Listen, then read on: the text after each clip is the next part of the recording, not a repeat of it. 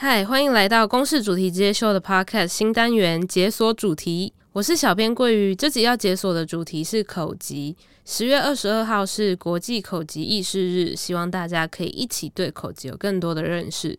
这次我们从五个人物故事来看他们是怎么面对口疾。第一个是加拿大 Jordan Scott 故事，叫做《我说话像河流》。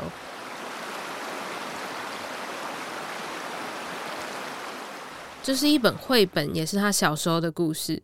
中文其实有一个成语哦，叫做“口若悬河”，把说话比喻成像瀑布一样滔滔不绝。可是呢，Jordan 他说话没有口若悬河，他因为口疾在学校被同学笑。Jordan 的爸爸知道以后，就带他去河边。爸爸就跟他说：“你有看见水是怎么流动的吗？你说话就是像那样。河流有自己天然的形态，会朝向一个更宽广的地方前进。”但是河水流动的时候，有时候也会卡卡的，就像你说话一样。说话常常会卡住，是让 Jordan 最痛苦的事。但是他的爸爸会在他难过的时候静静陪着他。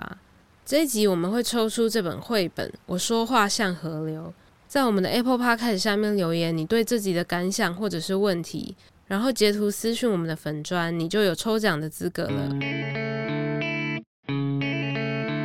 接下来第二个故事，我们就从爱尔兰的剧情短片《Starter》来看口疾者会遇到哪些的困难。这个故事从男主角 Greenwood 打客服电话被挂电话开始，在这开头的三十秒就马上传达出口疾者遇到的困难，也就是讲电话。讲电话其实是一个很大的挑战，因为面对面的时候大家可以看表情啊或看动作，但是讲电话的时候常常因为听不懂，他们就会被挂电话。这也造成男主角 Greenwood 遇到事情都有点喜欢逃避。他有次遇到有人跟他问路，他因为不想开口讲话，他就比手语，假装自己听不到。直到有一天，有一个他喜欢很久的网友 Ali 问他要不要出来见一面。他本来想拒绝，但是又很想很想见他，可是又一边觉得我不想要让我喜欢的人知道自己有口疾。其实 Greenwood 遇到的困难跟很多口疾者一样，他会开始因为口疾害怕别人的眼光。慢慢的开始不想要表达真正的自己，但是呢，只能说爱情的力量真的不一样。Greenwood 想要克服自己的不安还有自卑，决定要去追求他的幸福。他还是鼓起了勇气，准备去见他喜欢的人。他准备要过马路的时候，发现 Ellie 竟然正在比手语跟别人讲话。当口疾的人遇到听不见的人，其实这时候你说话到底顺不顺，好像一点都不重要。感觉是一个拼图遇到了另一块适合自己的拼图。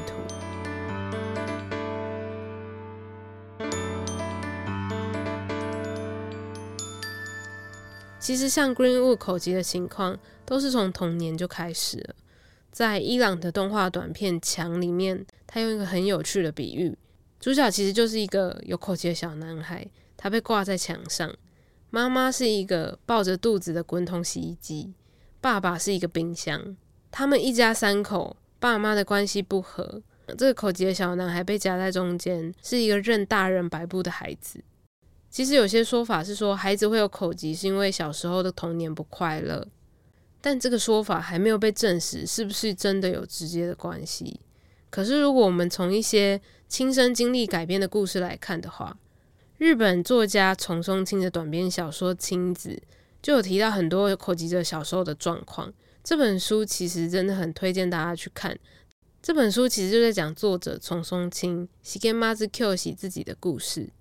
他在上小学之前，因为口疾被带去做检查，但是医生没有检查出任何的原因。在看诊结束的时候，医生偷偷问他妈妈说：“小孩子小时候有没有受过什么打击？说有可能是精神上的原因造成的。”这时候他才想起来，他第一次开始讲话会结结巴巴是大概三岁的时候，因为那时候他找不到自己的爸爸妈妈在哪里，然后他就一边哭一边开始口疾。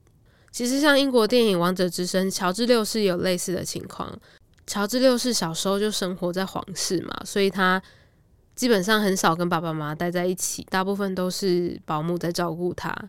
有一次保姆要带乔治六世和他哥哥去找爸妈的时候，还会故意在带他去之前偷捏他，让他开始大哭，所以他去那里以后，他就会很快都被带回来，或者是说故意不给他饭吃。长大以后，因为他有可能成为未来的国王，所以就开始强迫他要矫正他 O 型腿还有口疾。其实乔治六世也是一个在孩童时代没有被好好照顾的某一种很典型的口疾小孩。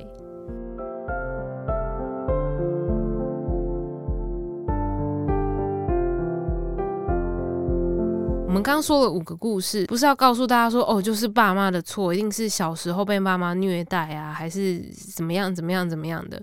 其实不是，因为目前为止口疾的原因到底是什么，其实没有人知道。其实有很多说法，先跟大家说比较奇幻类型的，像亲子的小说里面就有提到说，日本乡下有个传言是吃了橡子果实就会口疾，所以有一个流浪汉遇到亲的时候就问他说：“你是不是吃了橡子果实？”更早以前在罗马时代，口疾还会被认为是被邪灵附身。那如果我们来讲一些比较科学派的理论的话，其实有很多种理论，有倾向理论认为是因为来自人的身体或者是遗传。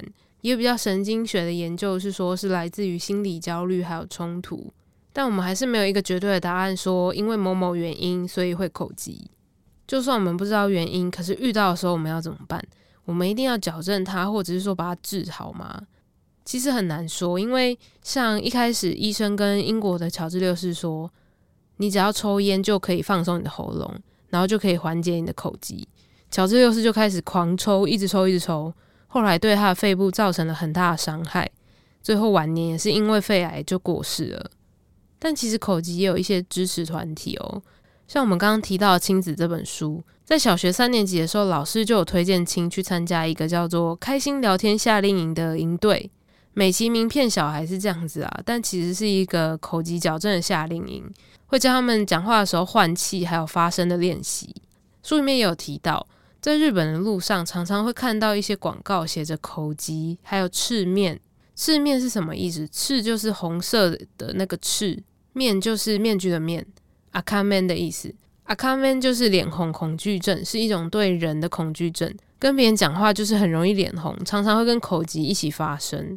小的时候，他就是被妈妈带去像这样的诊所去看医生。后来他来参加这个夏令营，他觉得这个夏令营也没有办法治好他的口疾。只是让他从讲话卡七次到变成卡三次，等到营队结束回到学校之后，他可能还是会被同学欺负，被同学笑。台湾虽然没有跟日本一样有这样子给青少年的口疾夏令营，但我们其实也有自己的支持团体，就是台湾人口疾协会。有兴趣的朋友们可以去搜寻一下。但其实美国有一个跟日本很类似的营队，在纪录片《我的口疾很美丽》里面有拍摄到，他们有一个口疾少年营队，叫做 Camp Say。他们也是给八到十八岁的青少年参加，里面有很多户外活动哦，他们会爬树，会一起唱歌，还有萤火晚会。但如果你去看这部纪录片，你会看到在这边的小朋友们，感觉比日本开心聊天夏令营的小朋友们还要快乐哦。他们其实在这里找到了非常多的归属感，还有认同感，然后把这份感觉带回去他们原本学校，还有他们生活的地方。然后这个营队也不会一直让他们练习要治好口疾。我们刚刚看到这么多不同文化里面口疾发生的情况，他们面对口疾的态度都不太一样。这边想跟大家分享我自己的一个小观察：日文里面口级叫做 Kitsune，汉字写起来是吃音，吃就是吃东西的吃，音就是音乐的音，说法跟中文蛮像的，都有吃这个字来表达说话不太顺畅，是声音被吃掉了的那种感觉。然后帮助口级的人解决他们困难的职业叫做语言治疗师，在日文里面，语言治疗师叫做 Gengoku Chokakushi，意思是言语听觉士。除了语言，他们还包含了听觉。是这个字其实就是通常是指职业里面的人，像是 Bengoshi 是律师，Wendenshi 是司机之类的。日本跟台湾的文化比较像，用法也差不多。但大家不知道有没有想过，如果我们把它放到英文来看，语言治疗师的英文是 speech therapist。speech 通常是指说话、谈话或者是演讲。从这个字，我觉得就可以看得出来东西方文化的差别。对西方文化来说，演讲或者是在其他人面前说话是一件非常重要的能力。其实不管是哪种文化，最重要的其实是社会还有身边的人是怎么对待有口疾的孩子。亲子里面有提到一段话，就是老师跟亲的妈妈说，要是再这样下去，他长大以后只能做那种不用开口讲话的工作，像是卡车司机。然后亲的爸爸还刚好就是卡车司机。其实不一定是这样子的，因为听友们其实也可以回去听我们的 Podcast EP 二十四，我们这集就有邀请两个在纪录片《我的口疾很美丽》里面待过 Camp Say 的两个队员，一个是 Travis，一个是 Emily。他们两个长大以后啊，一个是百老汇的演员，一个是老师。他们现在就算已经是大人了，他们还是会口疾，所以这些事情其实是不会影响他们能够做什么样的工作。希望大家听完这集有解锁一点口疾相关的知识。虽然我们还是不知道原因，还是不知道确切的治疗方法，但是呢，我们可以一起改变面对口疾的态度。我们可以一起创造一个，就算讲话卡卡的，就算没有办法好好的说话，但是也还是可以放心交流的社会。最后的时间跟大家小小的工商一下，纪录片《我的口疾很美丽》在十一月二十二号以前都可以上公视家+收看。那如果你是对我刚刚提到的这几本书啊，或者是电影有兴趣的话，我也会把这些相关的资讯放在资讯栏，欢迎大家可以多去看看。